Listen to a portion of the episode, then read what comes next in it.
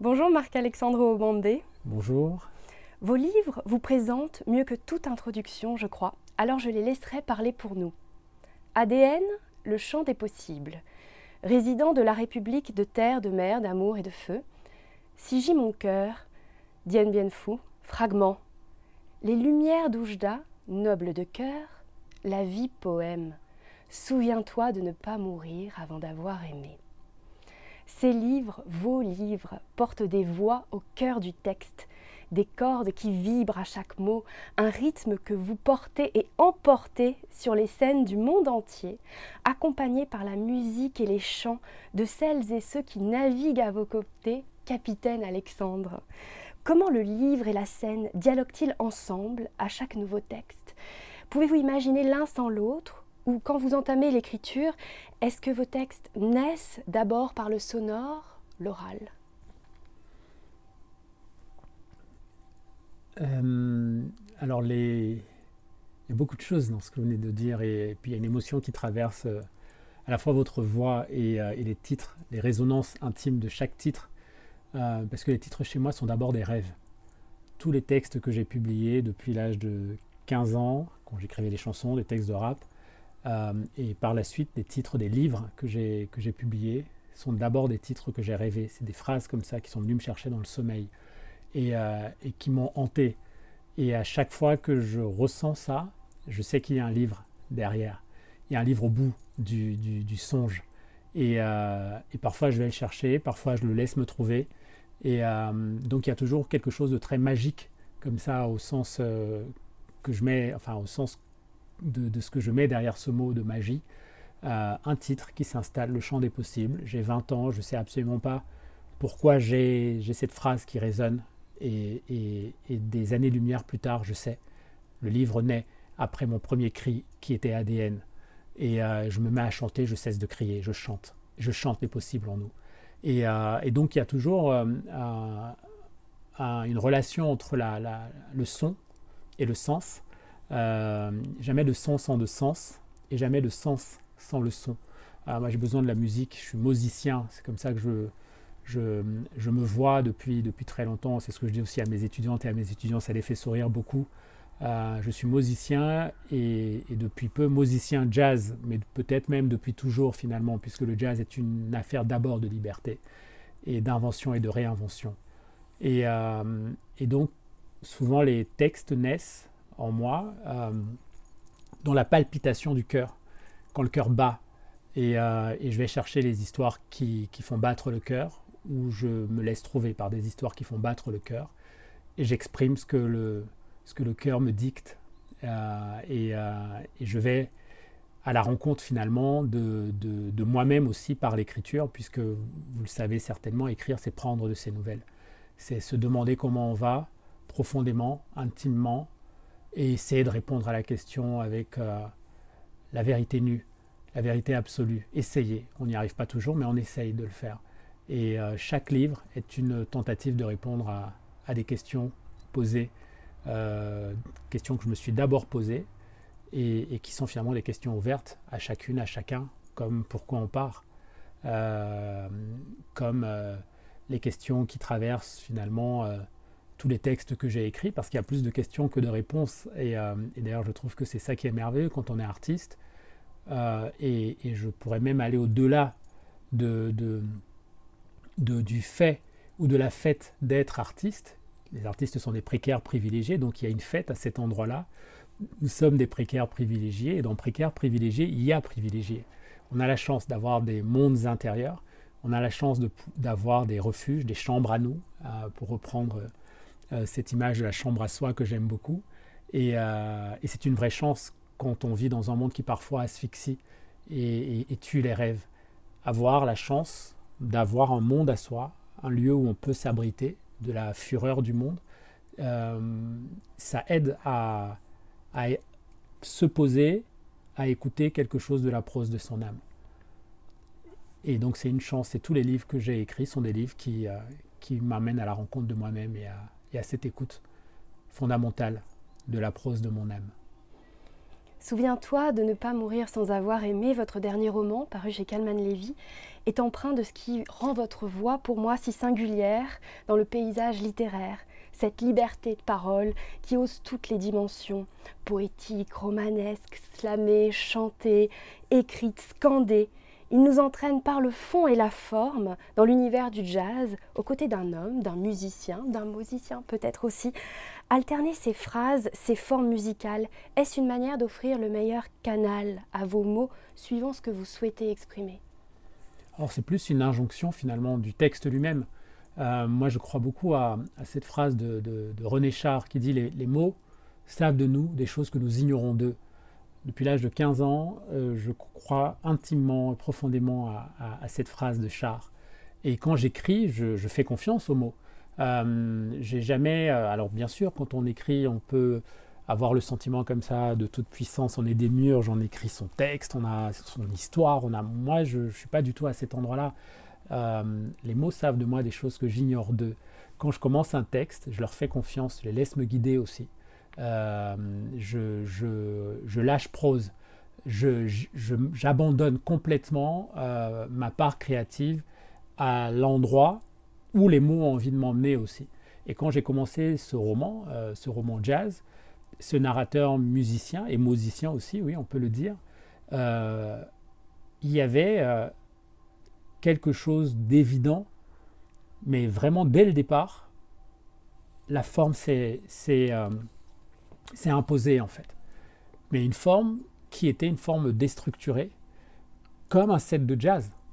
Euh, quand on est musicien, on sait ce que c'est d'aller sur scène et offrir au public un set avec du relief, ça veut dire des moments up tempo, des moments down tempo, des, des moments euh, mid tempo, des silences, pour faire redescendre une émotion ou plutôt euh, laisser éclore une émotion, un moment de connivence avec le, public, un sourire, une larme, la vie en fait.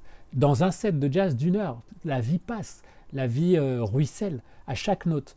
entre les silences, entre les titres et, et dans le roman, l'histoire voulait ça. L'histoire commandait cette énergie-là. Et de ne pas trop être là dans la tête, ce que je ne sais pas faire d'ailleurs, et, mais là, plus que dans les autres textes que j'ai écrits, il fallait être seulement à l'endroit du, tempo du en fait, du tempo juste. Et, en l'occurrence, dans ce roman, il fallait être à l'endroit du tempo juste d'aimer. Et laisser la magie opérer, ou ne pas opérer, mais il fallait être à cet endroit-là de l'abandon, de l'abandon suprême, parce que c'est ce que le jazz nous impose, c'est ce que le jazz nous commande, et plus que tout, c'est ce à quoi le jazz nous invite.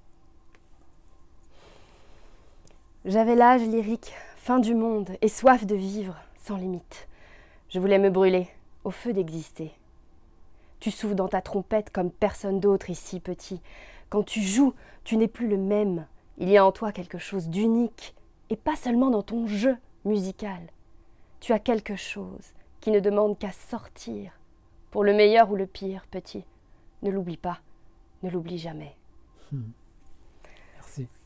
Un jeu musical poétique, littéraire qui révèle l'autre que nous sommes, est-ce une manière pour vous d'inviter à une autre exploration de soi, dans une dimension sans prédéterminant, une dimension où la liberté peut vraiment être là, dans cette fameuse chambre à soi dont vous parliez?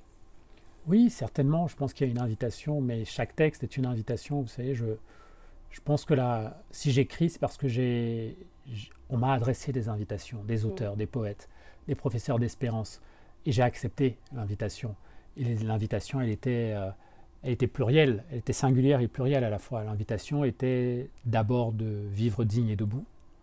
ce que j'ai fait. J'ai dressé ma colonne vertébrale, j'ai lu Césaire, j'ai lu Char, j'ai fait oh, j'ai respiré mieux. Euh, l'invitation était aussi de ne jamais euh, me laisser noyer en mots troubles. La poésie m'a invité à ça. L'invitation a été aussi de croire en ses rêves, j'ai accepté les invitations. C'est pour ça que je suis devant vous et qu'on se parle, qu'on parle de livres, qu'on parle de, poésie, de romans, de littérature, et donc de la vie elle-même, puisque pour moi la littérature est la vie. Et, euh, euh, et, donc oui, quand j'écris, j'essaye de rendre un peu de ce que j'ai reçu. On m'a adressé une invitation que j'ai acceptée, et quand j'écris à mon tour, j'adresse l'invitation. Je vous ai vu et entendu investir des scènes très différentes, de Lyon à Paris. Je pense à la radio et le théâtre de la Villa Gilet où scolaires et retraités intervenaient pour parler de leur lecture, ou encore au RIMA Poésie Club, il n'y a pas si longtemps, au ministère de la Culture, vous avez fait chanter toute la salle avec Caroline Benz. Sur les réseaux, je suis vos voyages et vos étapes poétiques dans des festivals, euh, qui vous mènent dans des lieux et vers des publics très différents. Mais toujours cette notion du collectif, du rassemblement. Cet échange semble faire partie de votre navigation de la littérature. Pourquoi et est-ce que cela a en partie nourri ce roman? Oui, oui, oui. Euh, tout ce dont vous venez de parler nourrit, au-delà du roman, au-delà des romans, au-delà de ce roman, nourrit ma vie c'est pas une affaire de navigation littéraire, c'est une affaire de navigation euh, à vie et de navigation dans la vie. Euh, je crois au miracle de l'altérité, mais j'ai aucun mérite. J'ai été élevé dans ce miracle-là, donc c'est surtout mes, parents que je dois remercier de m'avoir euh, inscrit, ancré à cet endroit-là de, ce miracle de l'altérité. Et puis je ce que je fais, c'est aussi une manière de continuer euh, ces, parents merveilleux. Euh, ma mère disait que la, on parlait d'invitation il y a quelques, quelques minutes, la poésie était une invitation euh, et qu'on devait adresser l'invitation à toutes et à tous. Et ma mère qui était prof de, lettres et de français et qui avait en plus le, bonheur d'animer un cercle de poésie à la maison, à Douala au Cameroun où je suis né et où j'ai grandi. Et, euh, c'est merveilleux parce que les publics divers dont vous parlez, c'est aussi de ça qu'il s'agit. Euh, adresser l'invitation à toutes et à tous. être en face de gens qui ont bac plus 15 ou bac moins 10, être en face de gens qui ont le privilège de savoir lire et d'autres qui ne savent pas lire. Donc c'est même pas toujours une affaire d'élitisme. Il y a des gens qui n'arrivent pas à la poésie, qui n'entrent pas en poésie, tout simplement parce que il n'y a pas la possibilité de le faire. C'est pas seulement parce que oui, non, c'est pas un genre qui m'intéresse, c'est pas, je ne sais pas lire. Comment on fait pour euh, adresser l'invitation dans ces cas-là? On met le poème dans sa voix, on le porte dans sa voix, dans son regard, dans son geste, et on l'offre à l'autre. Donc je continue ma mère en, en, faisant ce que je fais aujourd'hui avec le slam, avec la tribune que m'offre ma casquette de, de, capitaine. Et, euh, et puis j'essaye de rendre euh, hommage, oui, à, une mère et à un père sans lesquels jamais des, des roses n'auraient pu fleurir dans mes vers. Nous ne faisons toute la vie que naître et renaître, c'est-à-dire recommencer à être, nous et d'autres, jusqu'à n'être plus que nous-mêmes. Cela dit certaines, certains, naissent le jour même de leur naissance. Ma fille en fait partie. D'autres, comme moi, naissent plus tard à eux-mêmes et aux autres aussi. C'est ainsi la vie. Naître et renaître, cet extrait de Souviens-toi de ne pas mourir avant d'avoir aimé. Naître et renaître, c'est aussi laisser disparaître un ancien soi ou une partie de soi. Mais dans Souviens-toi de ne pas mourir sans avoir aimé, il semble qu'il y a des choses plus grandes, vous en parliez, l'amour, l'art, ces choses qui nous transportent, qui nous élèvent. Pourquoi avoir investi ce sujet à travers l'adresse d'un père à sa fille euh, Tout d'abord, je, remarque que ça fait deux fois que vous dites Souviens-toi de ne pas mourir avant d'avoir aimé. Et j'aime beaucoup la musique aussi de ce titre. Euh, mon titre dit ça aussi. Euh, je pense, hein, mais ça me fait sourire parce que vous l'avez dit deux fois et, la musique est la même. Euh, mais pas tout à fait. Sans avoir aimé. Pas, tout à fait. Euh, mais le sans avoir aimé dit aussi euh, ce, que, ce, que, ce que dit votre titre à vous. et ça, ça, me touche beaucoup. Donc voilà, je voulais juste réagir à, à, ce que j'avais entendu.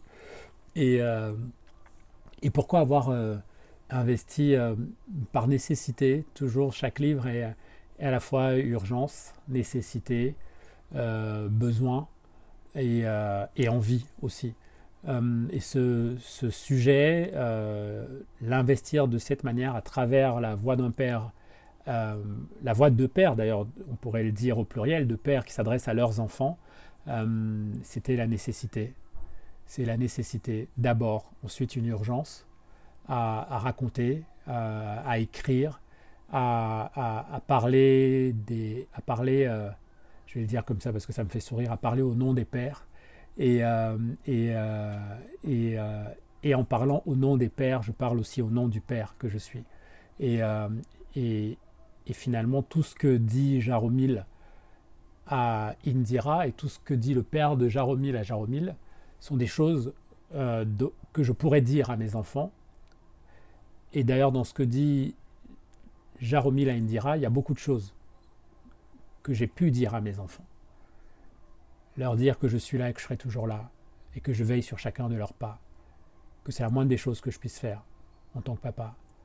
Leur dire que vivre sans amour, ce n'est pas vivre, leur dire que je leur souhaite euh, de tout mon être, de tout mon cœur, de toute mon âme, de, rencontrer l'amour sur leur chemin et, euh, euh, et, de veiller sur cet amour, parce que vivre sans amour, ce n'est pas vivre. Donc voilà, c'est urgence, nécessité. J'ai un fils qui a 22 ans, une fille qui va avoir 19 ans dans quelques mois et une dernière fille qui a 15 ans. Et demi, c'est important le et demi pour elle et pour moi aussi d'ailleurs. Et, euh, donc voilà, c'était une urgence de, leur, dire aussi euh, des choses qu'ils savent déjà, leur redire des choses que elles et ils savent déjà, et, euh, et puis d'offrir ça en partage, parce que finalement, ces choses sont universelles en fait. Elles ne, elles ne m'appartiennent pas seulement à moi. Et, et, le roman, ce roman, c'est bouleversant ce qui s'est passé pendant les rencontres littéraires euh, l'automne dernier, de gens qui sont venus me dire ben, Je viens de terminer votre livre. Euh, je n'ai pas parlé à mon père depuis 20 ans, je vais l'appeler parce que je, voudrais pouvoir lui parler euh, avant, le, avant de recevoir peut-être un appel pour me dire qu'il n'est plus là. Voilà, vous voyez qu'on dépasse la littérature. Je suis à un salon du livre en train de dédicacer des livres et j'ai quelqu'un qui arrive, qui est plus âgé que moi, donc c'est-à-dire qui a vécu plus que moi, qui, et qui, qui, qui vient offrir ça à quelqu'un qu'il ne connaît pas.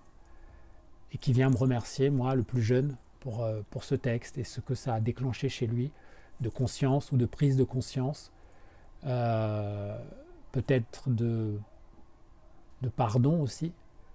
C'est son histoire, ça le regarde, mais il vient partager ça avec moi. Et c'est arrivé plus d'une fois euh, pendant la promo du, livre, les rencontres, les salons du livre, des gens qui sont venus me dire, mais euh, monsieur, pareil, qui a, à Chambéry vient me dire, mais est-ce que vous me permettez d'offrir les poèmes euh, Donc je dédicace ces livres, trois livres, et après il me dit, ce sont mes enfants, les trois. Et en fait, est-ce que vous me permettez de leur dire de lire les poèmes que votre narrateur a écrits à sa fille, de les lire en les prenant pour eux? Parce que j'ai jamais su leur dire ça et, c'est ce que je ressens en fait. Vous voyez, on est, il y a un livre, il y a la littérature, il y a une maison d'édition, il y a une tournée littéraire, mais il y a surtout la vie en fait, dans ce qu'elle nous, euh, dans ce qu'elle nous euh, offre de, profondément humain, du côté noble de, de, ce mot, parce que humain, il y a, voilà, il y a l'effroi, l'effroyable, il y a le monstrueux, la monstruosité, mais il y a aussi le merveilleux en fait.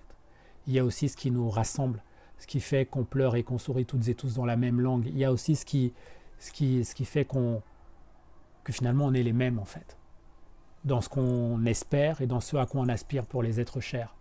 Et, euh, et voilà, ce monsieur qui vient me voir, plus âgé que moi aussi, on pourrait croire que finalement euh, je suis plus jeune, j'ai rien à lui apprendre et il vient me dire le contraire en fait. Que du haut de ma jeunesse par rapport à lui, même si je suis un vieux monsieur, attention, mais du haut de ma jeunesse par rapport à, lui qui, qui, qui, est beaucoup plus âgé, qui a des enfants qui ont mon âge, mm. euh, il vient me remercier. Donc on est au même endroit en fait. On est les mêmes. Nous sommes deux pères et il y a un troisième père qui parle dans ce roman. Et finalement, nous sommes les mêmes pères en fait dans ce que nous ressentons pour nos enfants, dans ce que nous espérons pour nos enfants, dans ce à quoi nous aspirons pour nos enfants, avec chacun des moyens différents pour le leur dire et, ou essayer de le leur dire. Et, euh, c'est pour ça que je dis toujours euh, euh, à mes étudiantes et à mes étudiants que la littérature, il y a la littérature et la vie, pour certains, et pour d'autres, la littérature est la vie. Euh, et, je fais partie de ces autres pour qui la littérature est la vie. Mais je n'ai aucun mérite non plus, j'ai été élevé là-dedans en fait. Est-ce que vous accepteriez de nous faire entendre une de ces lettres?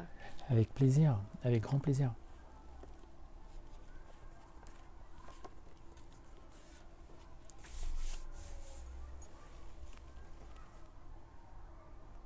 Indira,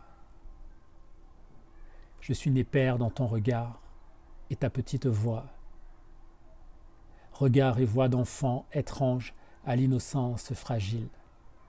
Étrange qui m'enlève mon droit légitime au désespoir, me relève quand je tombe, m'élève et me fonde, me pousse à la fronde du monde, me meut et m'émeut, me fait grandir chaque jour un peu plus en amour. Indira, j'ai ta main dans la mienne et, me reviennent en mémoire du cœur mille souvenirs du futur, mille sourires à la vie qui bat des ailes dans tes jeux d'enfant, dans tes yeux de fée. Le temps, labyrinthe réversible, est passé trop vite. Indira, joue, petite, joue, et ose devenir toi-même à ton tour de magie. Ose devenir toi-même. Je suis là, je veille sur chacun de tes pas. Merci beaucoup pour cette lecture et cette déclamation. À la moitié du roman, page 175, il y a ce poème, ce cri, ce souffle qui a été pris et que vous reprenez. Est-ce que vous accepteriez de nous en lire, de nous le lire ou de nous lire un extrait? Avec plaisir. Alors, juste quelques mots euh, peut-être avant de, de, le lire. Mhm. C'est un, c'est un, un cri dans le roman et euh, le narrateur regarde sa fille dormir.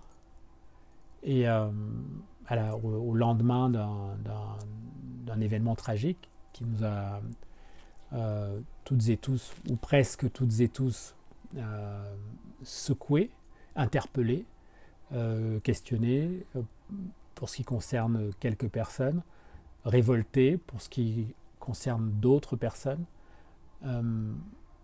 C'est la mort de George Floyd donc qui, voilà, l'actualité qui surgit dans le roman.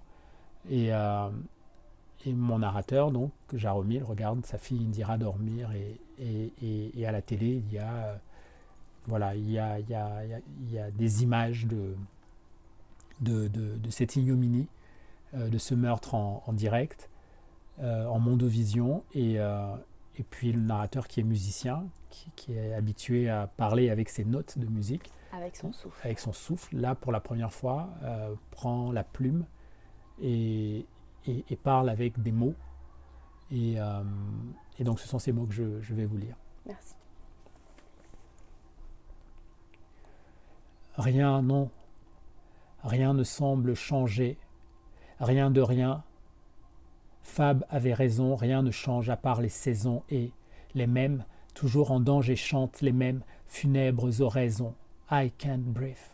I can't breathe. No more. Encore un corps noir à terre. Georges hurle. I can't breathe. I can't breathe.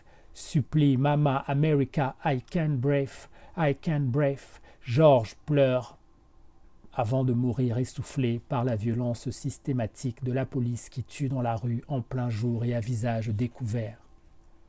Sans gêne, et sans crainte particulière d'être inquiété. I can breathe. Main dans les poches, le flic sourit, il est filmé, mais ce n'est pas du cinéma, on n'est pas à Hollywood, mais dans la hood, la vraie vie, et donc dans la vraie mort. Du corps noir ménoté à l'histoire d'une nation qui ne vend plus de rêves à personne et n'a jamais offert de trêve au corps noir, fruits étranges pendus aux arbres hier, écrasés au sol aujourd'hui, ou criblés de balles, qui ne porte pas d'autre message que la haine d'un pays pour une partie de ses enfants. Georges est mort, comme d'autres corps, noirs aussi, avant lui, asphyxiés, exécutés pour ainsi dire sur la place publique de l'Amérique pour les corps noirs, cœur de cible de certains cops blancs, l'Amérique est great again, à ce qu'il paraît, tant mieux pour elle, tant pis pour celles et ceux en bas de l'échelle qui vivent tranquillement leur American Nightmare.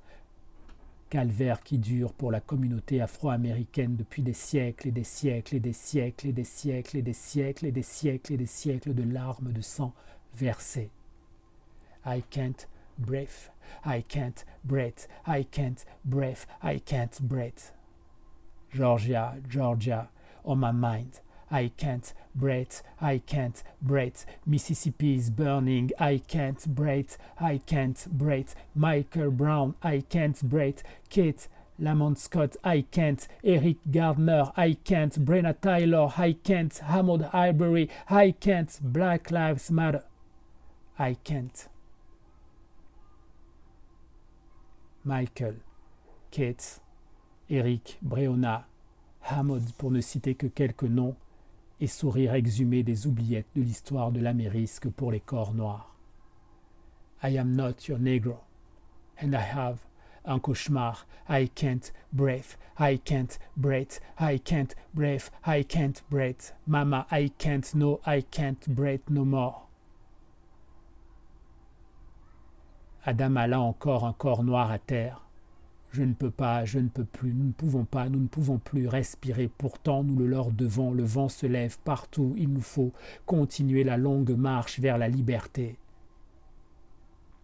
la dignité. Pour chacune, pour chacun, avec toutes, avec nous, femmes et hommes, sœurs et frères de la même couleur, dames rebelles à toutes les injustices et à toutes les discriminations qui nous assignent, nous asseignent, nous assassinent partout sur la terre dans le silence et l'indifférence du monde. Merci pour cette lecture. Merci à vous. Quand je pense à votre écriture, le premier qualificatif qui me vient, c'est solaire. Il y a la vie vivante, vibrante dans vos livres, mais jamais aveugle ni sourde au drame, comme on vient de l'entendre. Comment faites-vous pour écrire ce qu'il y a de plus sombre dans notre monde sans jamais perdre de vue la lumière? Je n'ai aucun mérite aussi. Euh, j'ai des enfants, je suis papa, euh, et le luxe est un désespoir. Le désespoir, pardon, est un luxe que je ne peux pas me permettre. Voilà, c'est aussi simple que ça. Je suis papa, la lumière, je la, je la vois dans le sourire. Euh, dans le sourire arc-en-ciel de mes enfants. Et j'entends le chant de ma grand-mère, Sita, ma grand-mère qui disait qu'on ne pouvait pas dissiper les ténèbres avec les ténèbres. C'est une phrase que j'ai mis quelques années-lumière à comprendre, parce que c'est une chance d'avoir eu une grand-mère comme, comme elle, et c'est une chance de l'avoir entendue chanter euh, à l'ombre du manguier à Bonapriso, à Douala, au Cameroun où je suis né où j'ai grandi. Et ma grand-mère disait ça, qu'on ne pouvait pas dissiper les ténèbres avec les ténèbres. Et elle avait raison.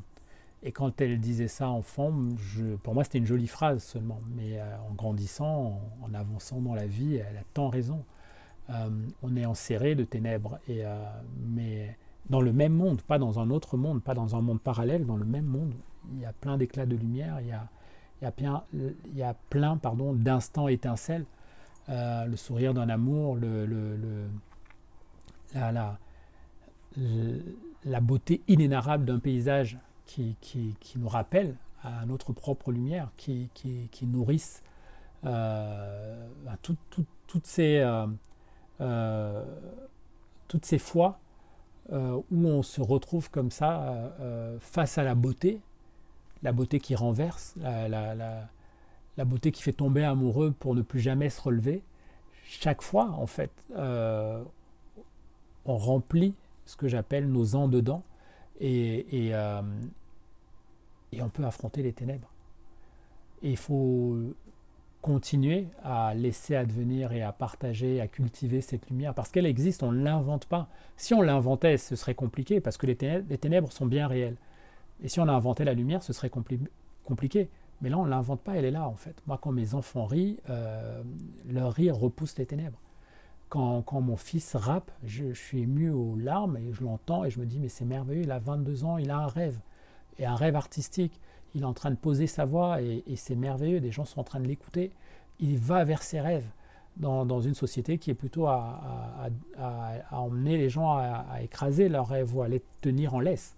Lui, il a décidé de lâcher la bride à ses rêves et il y va. Et ça, ça, ça repousse ces ténèbres aussi. Et puis j'entends Sita chanter. J'entends ma grand-mère chanter. Et elle chante. Et elle chante pour nous, elle chante pour moi, elle chante pour toutes, elle chante pour tous. Et, euh, donc on arrive à tenir à distance euh, les, ténèbres. Et puis il y a toujours Char. Il y a toujours René Char, il y a toujours les poètes, il y a toujours les professeurs d'espérance, Mahmoud Darwish, il y a toujours euh, Césaire, il y a toujours Éluard, il y a toujours Franck Etienne qui aide aussi à ça c'est se dire que la lucidité est la blessure la plus rapprochée du soleil. Alors on regarde le monde avec lucidité, je dis on parce que je ne suis pas le seul à faire ça, on regarde le monde avec lucidité, mais on n'oublie pas qu'il y a le soleil. Euh, et, le soleil est devant, parce que la vie peut être soleil devant, mais le soleil est dedans aussi, parce que la vie peut être soleil dedans. Et, et ça permet de, de tenir comme un funambule comme ça sur un fil mon équilibre est de ne jamais laisser l'ombre gagner, parce que on, porte en soi des éclats de lumière, et qu'il y a autour de soi des éclats de lumière, et qu'on sait les regarder, on sait les regarder sans jamais les dévisager, on les regarde, on les regarde et on accueille dans notre regard. Les prochaines questions seront précédées par des vers extraits de votre recueil, La vie poème, paru aux éditions Mémoire d'Encrier. La vie poème, un chemin d'errance et d'existence, adossé au sens et au silence des choses qui s'enfuient. Quels sont les sons du silence en littérature? Qu'offrent les silences dans la musique de Souviens-tu de ne pas mourir sans avoir aimé? Se murent-ils dans les espaces, la ponctuation, ou habitent-ils aussi les mots, les mots notes? Ah, Les silences sont partout. Alors il y a les silences et le silence. Euh, les silences sont partout et euh, le silence est là avant, le silence est là pendant et le silence est là et sera là après. Et les silences, eux, sont partout. Dans chaque mot, dans chaque note, euh, il y a du silence, il y a une respiration. Et pour respirer, il faut faire silence en soi, quand on écrit et quand on compose aussi. Et puis après, il y a le silence le silence dont Miles Davis disait qu'il était la plus belle des musiques. Le vent se lève, la vie se rêve, il nous faut donc vivre dans le vent du rêve. Est-ce que la littérature est la zone où le rêve et la vie peuvent se fondre et se confondre, ou au contraire la zone qui nous permet de naviguer de l'un à l'autre je souris en posant cette question parce que je repense à ce que vous m'avez dit au début de cet entretien, que vos livres naissent et viennent vous chercher dans vos songes, dans vos rêves. Oui, est-ce que la littérature est euh, cet espace? Je pense que la littérature est tout en fait. Mm. Euh, que la littérature est tout. Elle permet euh, de, d'aller vers soi et en allant vers soi, d'aller vers les autres elle permet d'aller vers les autres, en allant vers les autres, d'aller vers soi. Elle permet de se rencontrer, elle permet de rencontrer les autres, de rencontrer l'autre. Elle permet euh, de se reconnaître, d'abord soi-même, de se reconnaître, euh, parce que c'est pas toujours simple de se reconnaître. Je parle même pas de se connaître, juste déjà de se reconnaître.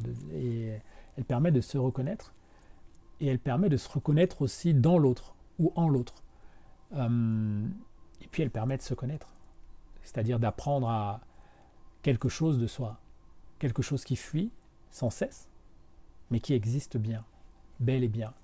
Et, euh, donc, dans cette euh, quête, il y a le rêve, il y a le réel, et puis il y a ce que j'appelle le réel rêvé.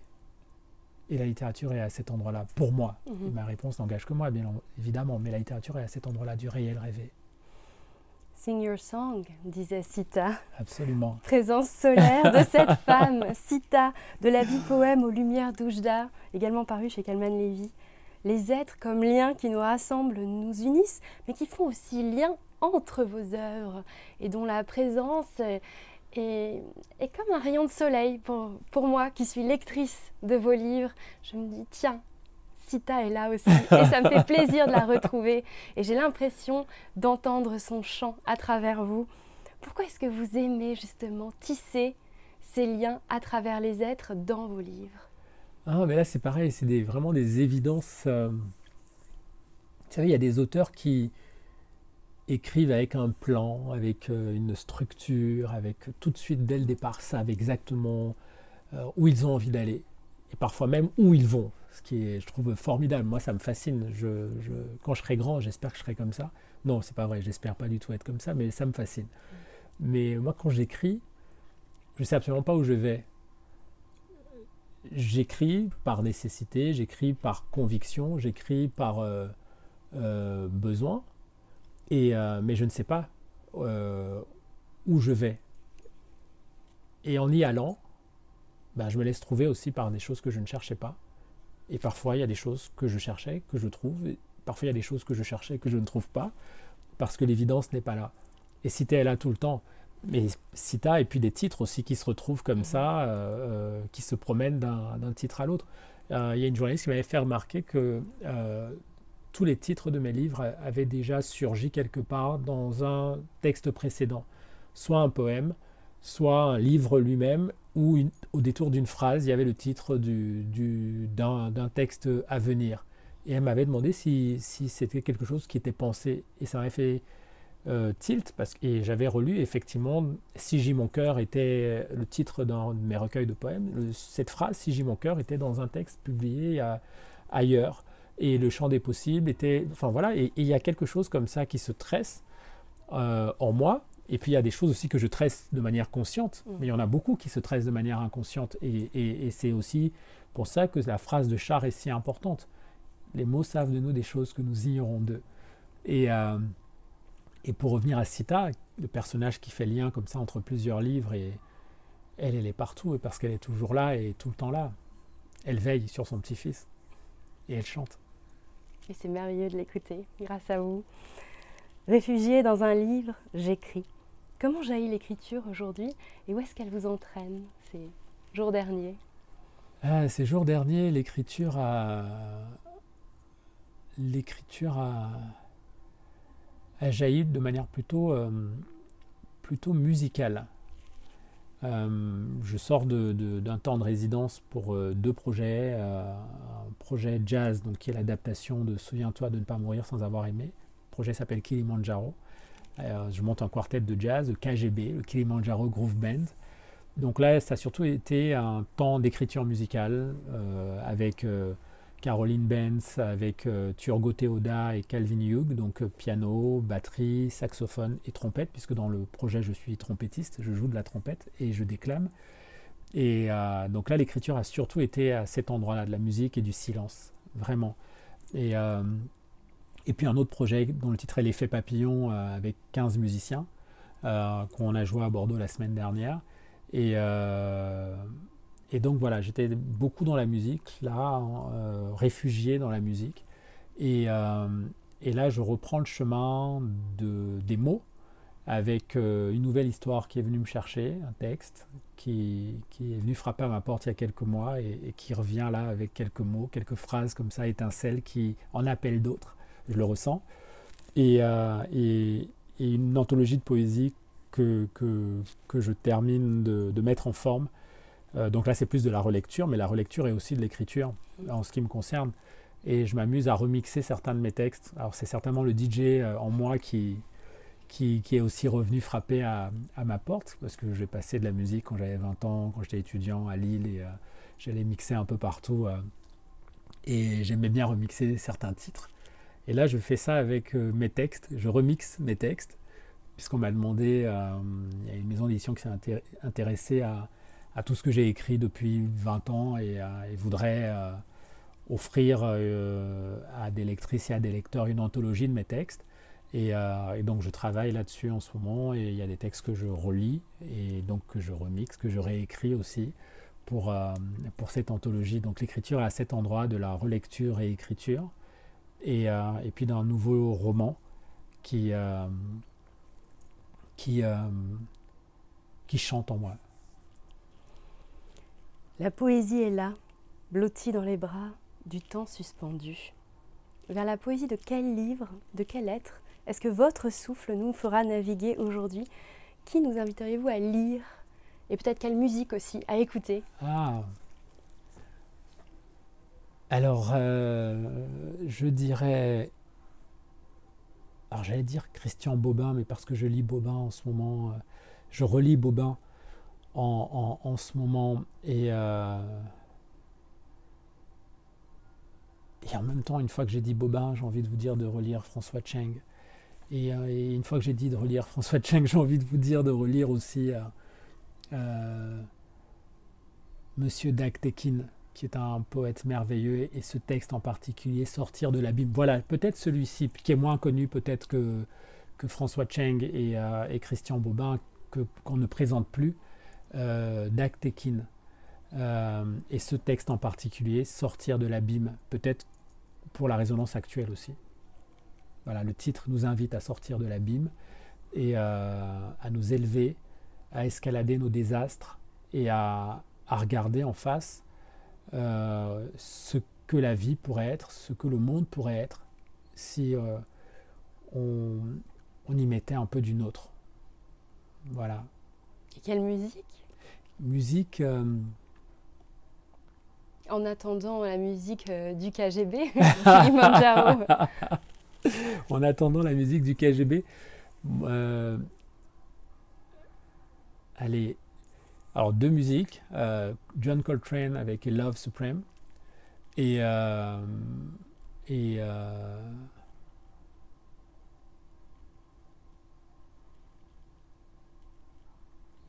et Baker. Merci beaucoup, Alexandre Obambé. Dernière question. Comment se dit-on au revoir en poésie? Je n'ai pas de distance avec la poésie. Entre le monde et moi, il y a toujours un poème ou un poète dont les mots me rassemblent, ressemblent à une poignée de mains chaleureuses. Un poème ou un poète dont les mots m'offrent une vision, un visage. Je n'ai pas de distance avec la poésie. Entre le monde et moi, il y a toujours des phrases étincelles, éclats de lumière qui semble avoir été écrite pour moi et moi seul, comme pour me dire quelque chose de moi, de nous, du monde lui-même. Je n'ai pas de distance avec la poésie. Et j'appelle, j'appelle, j'appelle, j'appelle, j'appelle, j'appelle poésie au secours de nos vies. Merci. Merci à vous.